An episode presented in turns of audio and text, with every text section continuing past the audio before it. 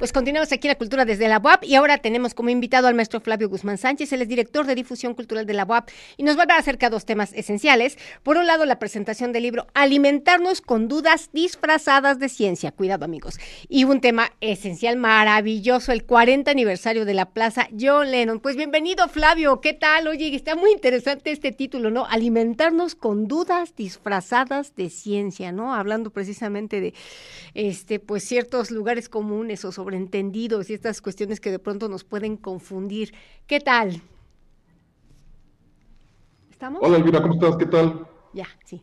Es que, que estaba un poquito cortado el, audio, entonces este, no nos dábamos cuenta que ya estábamos en la entrada. Ya, ahorita está perfecto, perfecto. Sí, órale. Oye, pues fíjate que este, ahora me traje a dos invitados para que podamos, para que me, me echen la mano ahorita con la entrevista contigo porque traemos dos temas. Uno, una presentación del libro. Este, bueno, ahorita que nos explique Cristian cómo está esa presentación, que es el, 24 de noviembre, va a ser en la Facultad de Ingeniería.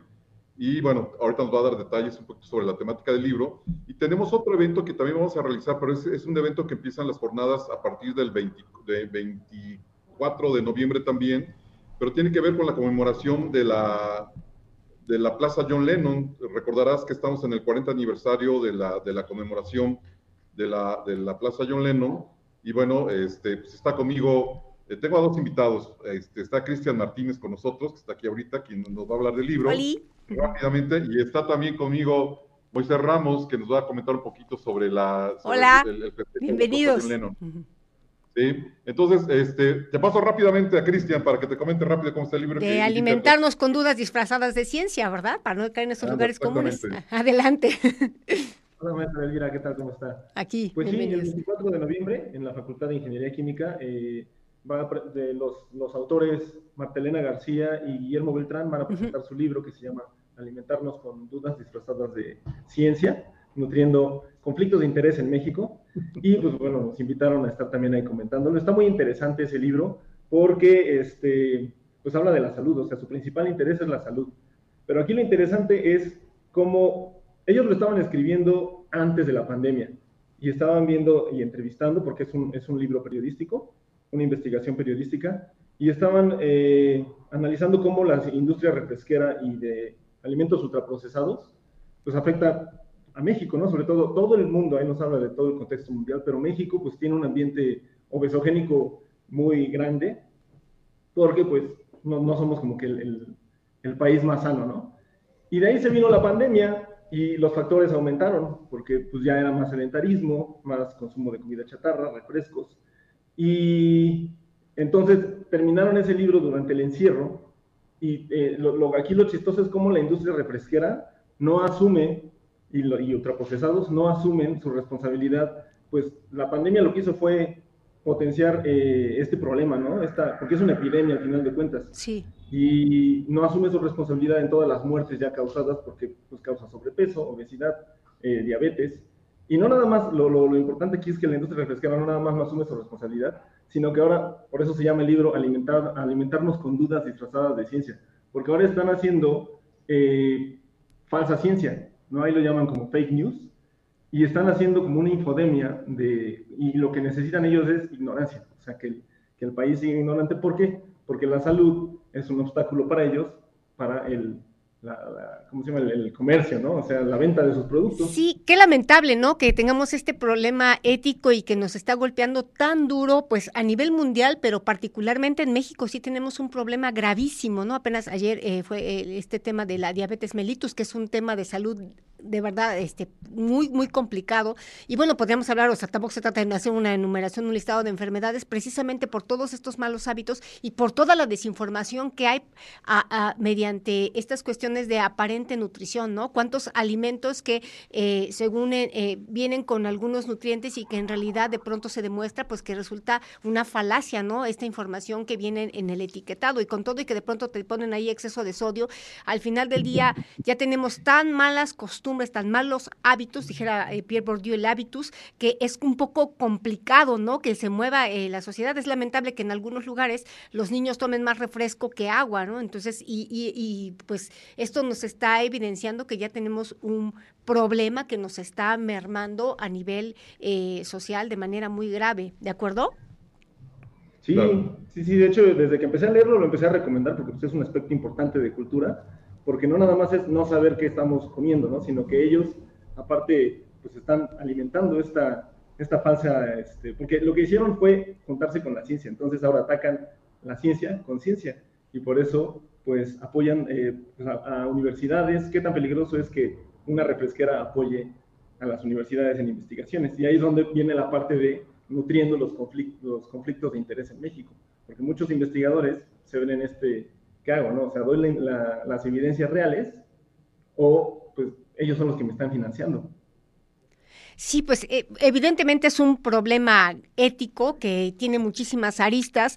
Eh, por otro lado, digo, al final del día siempre se requiere una financiación de las investigaciones, pero la pregunta es, o sea, ¿vale la pena o que desinformes a una sociedad que está pagando tan caro estas cuestiones de la mala alimentación, de los malos hábitos. O sea, no puede ser posible que seamos el primer lugar en eh, obesidad, en primer lugar en analfabetismo, el primer lugar en trata de personas, o sea, es el primer lugar en lo más espantoso, lo cual nos habla de que como sociedad estamos enfermos. Entonces, estos abordajes, ¿no? Porque por lo que estaba revisando acerca de esta, de esta, de este libro, que creo que no sé si es en Nayarit, donde se hizo la, una de las presentaciones, eh, precisamente es una manera, ¿no? De como una otra mirada, una mirada disidente, una mirada crítica que abona estos temas que son fundamentales, ¿no? Entonces, y por otro lado, no solamente el abordaje de estos temas nodales, sino el modo, ¿no? Es esto que hace rato bueno, hablaba un maestro sobre precisamente la cuestión de la divulgación que es fundamental. Y bueno, tenemos a la rectora que es una de las máximas eh, divulgadoras de conocimiento súper relevante, pero de una manera asequible, de una manera que podamos metabolizarlo. Un poco también como bajarnos de la nube los investigadores y ubicarnos, ¿no? Que al final del día, ¿quiénes nos debemos? A la sociedad o sea, si no, no tiene ningún sentido que estuviéramos aquí hablando, ¿sabes? O sea, estos espacios son precisamente, ¿qué le voy a devolver a la sociedad? Me debo a la sociedad. Si estoy aquí es precisamente porque hay una sociedad que me cobija, que me sostiene y que algo está esperando de mí. Entonces, esta cuestión, pues evidentemente impacta pues en, muchísimos este, aspectos, ¿no? Pero pues aquí nos podríamos llevar horas hablando de estos eh, temas que pues bueno, eh, en esta eh, presentación del libro pues evidentemente se va a profundizar, pero pues bueno, ahora que hemos estado presentando la obra 4J, ¿ok? Que tiene música de John Lennon, por ejemplo, oye, importantísimo el 40 aniversario de esa plaza, esperemos poder presentar la obra ahí, pues que nos pueden hablar precisamente de esta plaza, que si esa plaza hablara, no, las cosas que diría, de verdad. yo creo que aquí el experto en ese, en ese tema es, es Moisés, es nuestro amigo Moy, con el que hemos trabajado desde hace un montón de años. Nos conocemos desde la época, tú también eres egresado del técnico, ¿verdad? Entonces, este, pues ya tenemos un rato. Este, Moy Soy, es nuestro este brother, nuestro querido Moy Soy, qué gusto. Entonces, este, Moy trae la inquietud que te comente un poquito cómo está el rollo. Adelante. Hola, Elvira, hace 40 años unos estudiantes de la Escuela de Música, que entonces se llamaba Departamento de Música de la Universidad, nos reuníamos en la calle 3 Oriente frente al Colegio de Psicología y en las ventanas de lo que eran las salas de estudio de pues, nuestro departamento de música. Ahí tocábamos, cantábamos, componíamos canciones y ahí también se reunían los universitarios que pintaban mantas para las manifestaciones para pedir eh, subsidio para la universidad y los universitarios que íbamos a los conciertos que organizaba la universidad en el auditorio de la Reforma. Nos reuníamos ahí y a una calle salía un autobús que nos llevaba a estos conciertos. Entonces, esa calle, que entonces no era peatonal, sino todavía pasaban vehículos, era un lugar de encuentro de músicos, de pintores, de gente que hacía danza contemporánea y gente de teatro no había facultad de teatro, no había facultad de música y nosotros que estudiamos para técnicos en música tampoco teníamos clases de rock. Entonces el rock lo hacíamos en ese callejón, en esa calle y el 8 de diciembre de 1982, dos años después de que fue asesinado John Lennon en Nueva York, decidimos llamar a la, a la calle 3 Oriente Plaza John Lennon Incluso llevamos una placa de esas oficiales del ayuntamiento sí. que decía Plaza John Lennon. Hicimos un mini concierto con guitarras de palo, a capela, no había ni micrófonos ni amplificadores, Y a partir de entonces dijimos, este lugar se llama oficialmente Plaza John Lennon. No hemos hecho una solicitud oficial al ayuntamiento para que así se llame. Eh, la, la, calle se llamaba del costado del Espíritu Santo o de la... De la ¡Qué cambio! imagínate. Y ahí donde nosotros nos reuníamos había una figura de San Miguel Arcángel. Y ahora está una placa que dice Plaza John Lennon que puso un amigo bitlemaníaco de aquí de Puebla. Entonces, vamos a celebrar el próximo jueves 24, iniciamos los festejos de celebración de la plaza, no de la celebración de la muerte de John Lennon. Esos los conmemoramos, conmemoramos la vida de John Lennon, que habría cumplido 82 años en octubre pasado. Celebramos 40 años de la plaza con un concierto de dos grupos que se formaron en ese entonces, unos músicos que ahora ya tienen su tarjeta de INAPAN, ya piden permiso para salir en la Casa del Agua, para que les den permiso salir después de las seis de la tarde. Pero seguro que siguen, me explico, rockeando, eso. Sí. O sea, ese espíritu del rock no muere, o sea. Bueno, yo aparte de otras cosas soy nigromante, entonces los resucité.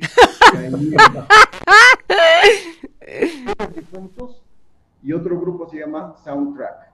Estos dos grupos interpretan música propia de esos años de la fundación de la Plaza John Lennon. Es decir, no van a tocar música de John Lennon, sino la música propia, para mostrar qué se estaba haciendo hace 40 años cuando no había una escuela de artes, cuando no había una facultad, cuando no, no se licenciaba uno en música. Lo máximo que podíamos aspirar era convertirnos en técnicos en música. O rudos. Éramos los rudos contra los técnicos del, del conservatorio que estaba a unas calles de aquí. Fíjate, eh, esta, esta, dialéctica entre los rudos y los técnicos que ha estado en muchas disciplinas, es, quisiera permitirme un comentario porque eh, de pronto desde la academia se puede creer que eh, lo que se aprende en el aula, que es importantísimo, que el espacio, la relación profesor, pero el punto es que la escena se aprende haciéndolo. Nadie aprende a nadar en el pupitre. Y esto es fundamental porque también hay sobreentendidos, ¿no? De que porque estoy, y que es importante, tantas horas con el instrumento, tantas horas haciendo el por o tantas horas leyendo mi texto, me voy a hacer actriz, músico, cantante, bailarín, de ninguna manera. Esto se aprende porque te tiene que cruzar precisamente la interacción con la audiencia y en estas cuestiones, o sea, de cuando sientes a los diversos públicos, a los públicos de a pie, porque eso es precisamente lo que te forja. Ahí es donde empiezas a sentir cómo llegas o no llegas a las audiencias, particularmente si son como en espacios abiertos, como en este caso, eh, eh, eh, esta Plaza John Lennon, evidentemente, pues ahí si al público le interesa se queda y si no simplemente pasa. Y ese es un, digamos, un elemento, o sea, que te puede dar, o sea, cuenta de si estás como llegando o no, y no, pues, este, una cosa endogámica de yo para mi público, mi familia, y aquí esta cuestión de autoengaño, que bueno, evidentemente es importante cuando te puede la familia, pero mientras no trasciendes como esta inmediatez, pues queda muchísimo, ¿no? Por aprender eh, precisamente en estos intercambios que dan las interacciones sociales, ¿de acuerdo? Pues es un regreso a casa que inicia el jueves 24 a las 10 de la mañana en la Facultad de Derecho con un conversatorio. Cinco doctores en literatura, antropología e historia platicarán qué ha pasado en estos 40 años, cómo era la Puebla de hace 40 años, donde el Papa casi acababa de venir, donde tocó Queen en el estadio Ignacio Zaragoza. Es decir, este ambiente de que estaba terminando la Guerra Fría, había una gran recesión económica, y estábamos a punto de conocer otra devaluación. ¿Y cómo era nuestra universidad en cuanto a artes? ¿Dónde surgió todo esto que ahora tenemos tan maravilloso allá en, en, la, en la zona del CCU? Estos salones, esa infraestructura. Nosotros prácticamente ensayábamos en, unos, en unas cuevitas ahí en, el segundo patio del Carolino y se salían eh, unos alumnos y ya estaban esperando otros un día, un día este, el maestro Flavio platicará de esas experiencias, porque a él le tocó también ahí. Yo tomaba clases de piano y había cuatro personas esperando afuera y el maestro nos daba máximo 15 minutos de clase. No porque no quisiera más, sino porque no había más pianos y no había más espacio. Pues Regresamos a casa entonces en la escuela de Derecho el jueves a las 10 de la mañana con un conversatorio e inmediatamente después a las 12, el primer concierto con estos dos grupos, Fieles Difuntos y Soundtrack. Y después tenemos otras fechas y la culminación es un concierto en la Plaza John Lennon, el jueves 8 de diciembre a las 4 de la tarde, y un concierto en el Teatro de la Ciudad, en el Zócalo, frente al Zócalo, con estos grupos e invitados como Guillermo Briseño y Carlos Arellano. Excelente. Pues amigos, hoy tenemos el programa muy apretado, queda abierta la invitación y pues por favor, o sea, manténganos al tanto, tenemos que continuar con la programación. Muchísimas gracias y qué gusto saludarlos a todos. Continuamos. Un abrazo, cuídate.